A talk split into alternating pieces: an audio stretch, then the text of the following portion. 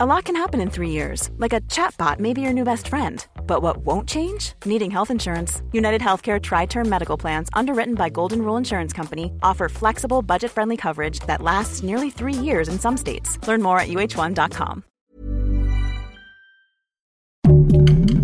Heraldo Podcast, un lugar para tus oídos. Hasta en el sector salud hay cárteles, pero la justicia mexicana ya inhabilitó a uno. Esto es Primera Plana de El Heraldo de México. La corrupción es el pan de cada día en nuestro bello México, y parece ser que nadie le corre, pues ahora se destapó un fraudezote en algunos laboratorios clínicos y bancos de sangre del país. Sí, resulta y resalta que la Secretaría de la Función Pública descubrió prácticas monopólicas de un llamado cártel de al menos cinco laboratorios que se apañaron contratos millonarios en licitaciones del Sistema Nacional de Salud. Según explicó la dependencia, empresas como Centrum, Promotora Internacional, Impromed y Valtrum, entre otras, se pasaron de vivos y decidieron ponerse de acuerdo para repartirse territorios del país y fijar precios, altísimos por cierto, de análisis clínicos para vendérselos al gobierno. Cabe mencionar que estos laboratorios eran los principales proveedores del sector salud, del ISTE y del IMSS en casi todo el país. Ante esto, la Secretaría de la Función Pública decidió ponerles un alto e inhabilitó a estas empresas hasta por siete años, por lo que pidieron a dependencias federales y gobiernos locales evitar contratos con ellas. Ah, por fin les cayó el chahuistle. Gracias por escucharnos. Si te gusta Primera Plana y quieres seguir bien informado, síguenos en Spotify para no perderte de las noticias más importantes. A Andrés Manuel López Obrador se le queman las habas por hacer oficial que la Guardia Nacional esté bajo el control de la Secretaría de la Defensa. Y es tanto su apuro que, según el secretario de Gobernación, Adán Augusto López, va a meter la propuesta como una iniciativa preferente el próximo primero de septiembre. Vamos por partes. Por si no lo recuerdas, hace unas semanas el presidente dijo que iba a emitir una propuesta de reforma para que la Guardia Nacional dependa completamente de Sedena, para que tenga un mando militar y no civil, como se había establecido en un principio. Bueno, y si te preguntas qué es eso de iniciativa preferente, quiere decir que pasará directamente a la Cámara de Diputados para que la discutan y agilizar el proceso para ser rechazada o aceptada, pues el presidente lo considera un proyecto primordial para la nación.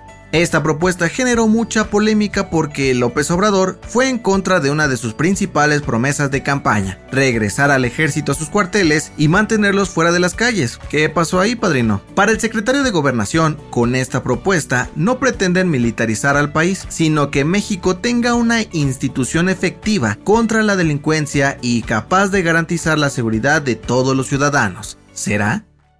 En otras noticias, Hablo metió las manos al fuego por su hermano Pío López Obrador y dijo que está dispuesto a mandar una carta a la Fiscalía General de la República para demostrar que es inocente en el caso que lleva por supuestos actos de corrupción electoral por recibir dinero en efectivo de manos del político David León. En noticias internacionales, los presidentes de Estados Unidos y Ucrania, Joe Biden y Volodymyr Zelensky, aseguraron que seguirán trabajando juntos para detener el conflicto con Rusia lo antes posible y hacer rendir cuentas a todos los responsables de crímenes de guerra bajo las leyes internacionales. Y en los deportes, el delantero francés Karim Benzema recibió el premio al mejor jugador del año en la UEFA por haber marcado 15 goles y conseguir la Champions League con el Real Madrid la temporada pasada. ¿Será un presagio para la entrega del Balón de Oro?